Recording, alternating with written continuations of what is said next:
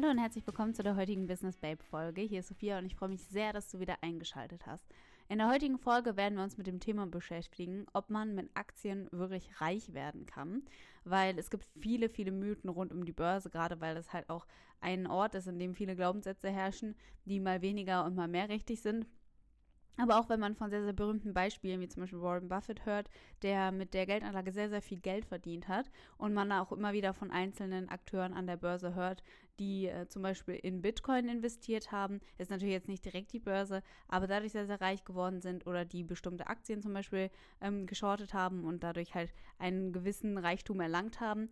Und da wollte man sich einfach mal oder sollte man sich einfach mal die Frage stellen, ja, inwieweit die Aktien und die Börse insgesamt halt dazu fähig sind, jemanden reich zu machen. Was bedeutet der Reichtum für jeden persönlich? Das muss man natürlich selber immer ein bisschen gucken. Aber wir reden jetzt hier von einer großen Summe Geld, also durch das richtige Investment, ob man da reich werden kann Genau, und wie viel Geld da überhaupt möglich ist, was man da so beachten sollte und was man vielleicht machen kann, um die Chancen zu erhöhen oder auch die Risiken zu minimieren, das werden wir uns in der heutigen Folge einmal anschauen. Also die Frage, mit der wir uns beschäftigen werden, ist, wie realistisch ist es eigentlich, viel Geld an der Börse zu verdienen und was muss man eigentlich dafür tun?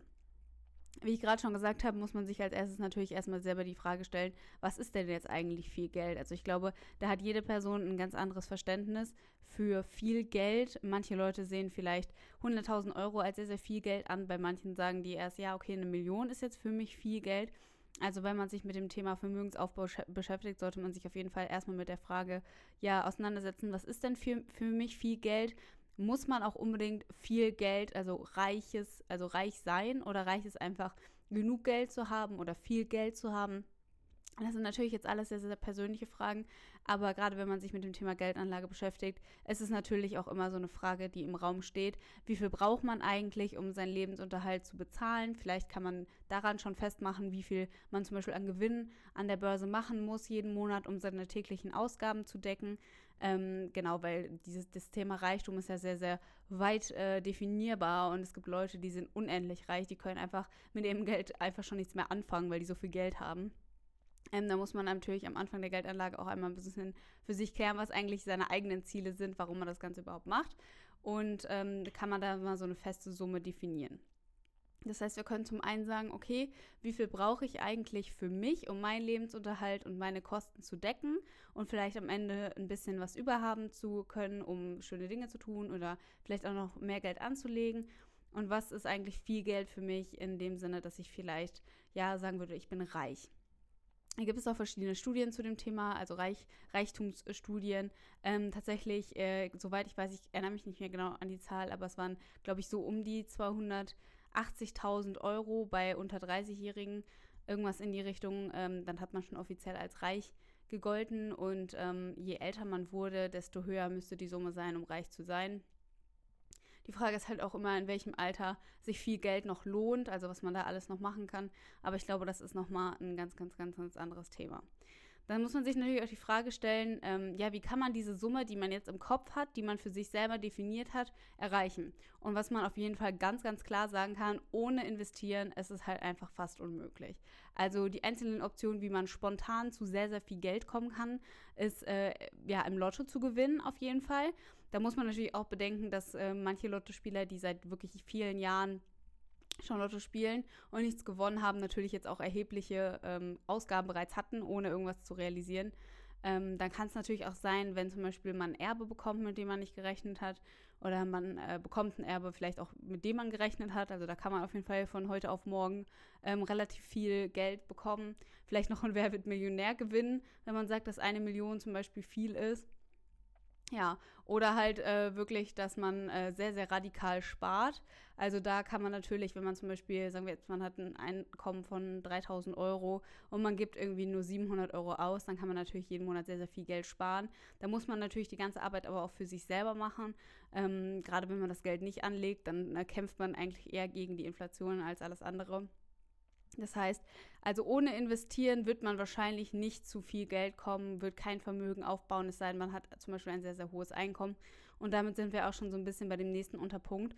Und zwar, wenn man sich das gesamte Einkommen, Ausgaben, Gebilde anguckt, dann gibt es ja grundsätzlich erstmal drei Hebel, mit denen man Vermögen aufbauen kann. Und das ist zum einen das Einkommen.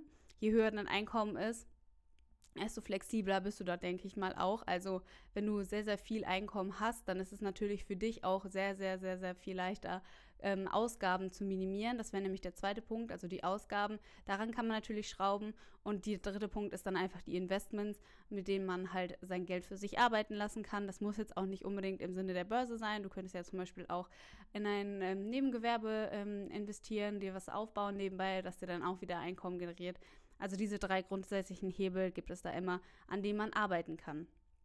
Genau, das heißt, diese drei Hebel haben wir, um halt irgendwie für uns ein gewisses Vermögen aufzubauen und das halt im Zusammenspiel mit der Börse.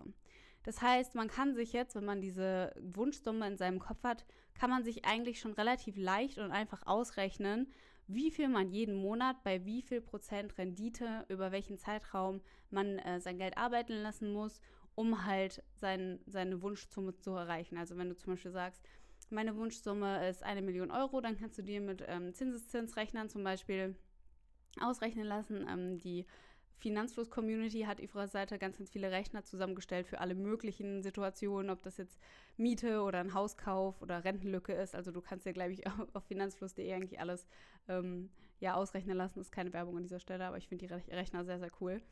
Und ähm, statistisch gesehen hat der Weltmarkt jedes Jahr zwischen 4 und 8 Prozent Rendite. Damit kann man ja zum Beispiel grundsätzlich schon mal ausgehen, wenn man jetzt langfristig passiv investiert, einfach mit dem Weltmarkt geht, also ein breit gestreutes zum Beispiel ETF-Portfolio hat auf den Weltmarkt, dann wird man ja die gleichen Rendite erreichen, wie dieser Weltmarkt hat auch, weil der Indiz ja einfach ähm, abgebildet wird von dem ETF. Und da habe ich jetzt ein paar Beispielrechnungen mal durchkalkuliert, einfach weil ich das natürlich auch selber super spannend finde und mir die Frage auch schon mal gestellt habe, wenn man selber fleißiger Investor ist und immer sein Geld ähm, in die Depots pumpt, was dann am Ende dabei rauskommt. Und ich habe jetzt für die Anfangsrechnung einmal angenommen, dass jemand 25 Jahre lang sein Geld bei 5% Rendite pro Jahr, also ich habe äh, zwischen diesen 4 und 8% pro Jahr, habe ich jetzt mal die 5 gewählt. Man muss natürlich auch die 2% Inflation immer so ein bisschen berechnen. Deswegen habe ich jetzt eine relativ niedrige Summe angesetzt. Und dann ein Startkapital von ähm, 0 Euro. Also man fängt bei 0 an sozusagen und spart jeden Monat 100 Euro. Das ist ähm, das, was ich jetzt als Beispielrechnung genommen habe.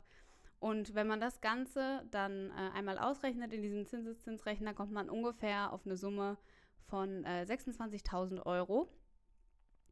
Und wenn man die Sparrate jetzt erhöht und man sagt, okay, nicht mehr ähm, ja, 100 Euro pro Monat soll es sein, sondern 250 Euro, dann kommt man jetzt auf einen Wert von 64.700 Euro nach 25 Jahren.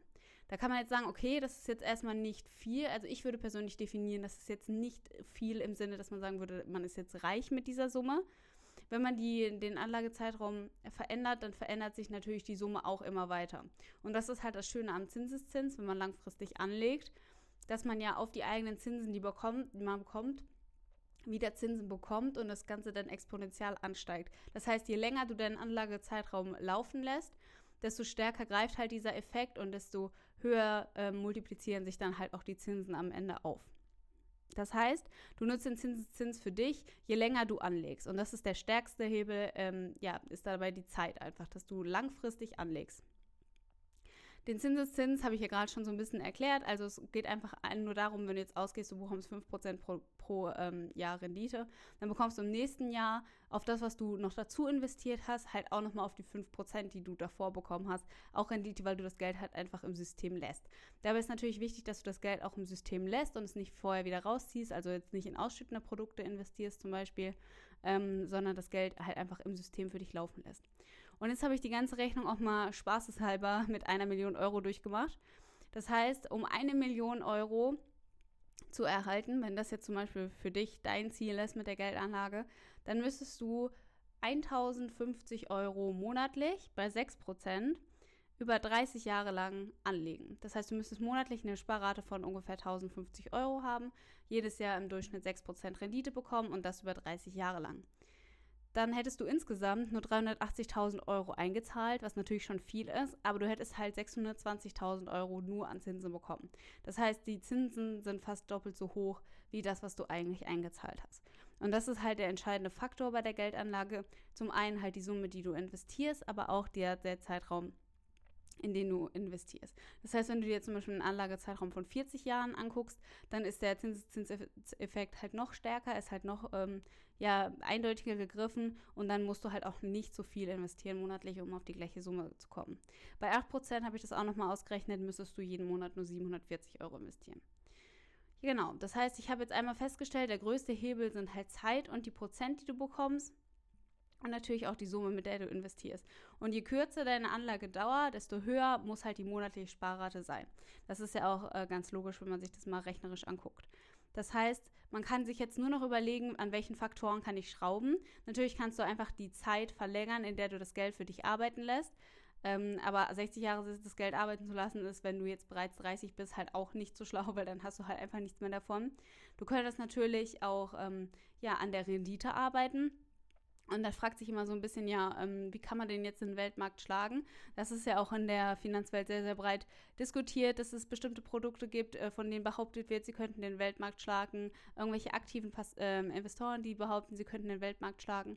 Und ich glaube, auch prinzipiell ist es auf jeden Fall möglich, eine bessere Rendite als 8% pro Jahr ähm, zu erreichen. Da muss man sich aber auch vor Augen führen, dass du halt mehr Zeit, mehr Wissen und mehr Risiko eingehen musst, als ich sag mal der durchschnittliche ähm, Investor mit einem ETF-Portfolio auf den MSCI World weil du dich einfach intensiver mit dem Thema auseinandersetzen musst. Und du musst auch bereit sein, ein gewisses Risiko einzugehen, weil Rendite und Risiko hängt immer sehr, sehr stark miteinander zusammen. Und wenn du dich, äh, wenn du gar kein Risiko eingehen möchtest und in nichts investieren möchtest, was eine höhere Rendite hast, wirst du den Markt auch nicht schlagen. Das heißt, man muss sich auch immer bewusst sein, dass genau man das auf jeden Fall schaffen kann, meiner Meinung nach, aber halt auch immer dies, das Risiko, die Zeit und das Wissen mitbringen muss. Das heißt, man kann zum Beispiel in Einzelaktien investieren. Da ähm, ist es durchaus möglich, wenn man sich die letzten zehn Jahre anguckt von bestimmten Unternehmen, ähm, ja, ja, mehr Rendite pro Jahr zu machen. Ich habe teilweise Portfolios gesehen, ich selber investiere nicht in Einzelaktien, aber ich habe teilweise Portfolios gesehen, wenn man sich zum Beispiel die Performance von Apple oder Amazon in den letzten Jahren anguckt, da hätte man auf jeden Fall mehr als äh, 8% Rendite pro Jahr geschafft. Da muss man sich aber auch sehr, sehr intensiv mit dem Thema Aktienanalysen auseinandersetzen. Man muss sich die Unternehmen einzeln rauspicken, ähm, sogenanntes Stockpicking betreiben. Und das kostet halt einfach auch ähm, ja, Zeit und sehr viel Mühe und man muss auch irgendwie Spaß haben und sich mit dem Thema auseinandersetzen wollen. Das heißt, das ist auf jeden Fall eine Voraussetzung, um deine ähm, Rendite zu erhöhen. Das heißt, der bequeme Anleger kann auf jeden Fall breit gestreut und langfristig investieren und seine stabilen 4 bis 8 Prozent halten. Damit äh, gleicht auf jeden Fall immer noch die Inflation aus und durch den Zinseszinseffekt greifen da in einem bestimmten Anlagezeitraum auf jeden Fall ähm, ja, die Rendite dann auch voll durch. Und da muss man sich einfach nur bewusst sein, dass es halt ein bisschen länger dauert und von heute auf morgen reich zu werden, ähm, funktioniert an der Börse halt einfach nicht. Dieses, ähm, das Daytrading äh, hat statistisch gesehen ähm, wirklich bei keinem oder fast keinem Anleger zu positiven Ergebnissen geführt. Das heißt, ähm, auch wenn diese Daytrading-Aktionen immer versprechen, dass man von heute auf morgen, weil sich die Aktie verdoppelt, ähm, ja, ein super Gewinnwachstum hat, ist es extrem, extrem unwahrscheinlich. Und nur die wenigsten Investoren schaffen es überhaupt positiv zu laufen. Das heißt, als Fazit kann man sagen, an der Börse lässt es sich auf jeden Fall durch langfristiges, zeitarmes und breit gestreutes Investieren ja gutes Geld verdienen, das auf jeden Fall. Gerade für die Altersvorsorge, die bei den meisten ja noch ein paar Jahre in die Zukunft liegt, ist es durchaus möglich, durch den langen Anlagezeitraum halt eine gewisse Rendite zu erwirtschaften und dadurch gewissen Gewinn zu erzielen. Richtig reich kann man schon werden, da muss man aber sehr, sehr viel Wissen, sehr viel Zeit und sehr viel Geld investieren und ähm, sich die Arbeit einfach machen, hinter die Geldanlage zu gucken und ja, seine Anlagen gezielt auszuwählen und sich damit auseinanderzusetzen. Und dann kann es auch durchaus möglich sein, den Markt zu schlagen. Und das war meine heutige Folge zu dem Thema mit Aktien reich werden. Wenn ihr eine andere Meinung habt oder eine andere Strategie vielleicht auch habt, wie ihr mit dem Thema reich werden durch Aktien umgehen würdet, dann könnt ihr mich sehr, sehr, sehr, sehr, sehr, sehr, sehr gerne schreiben. Da würde ich mich auf jeden Fall freuen. Und wir sehen uns dann schon in der nächsten Folge. Ich wünsche euch noch einen wunderschönen Tag. Tschüss!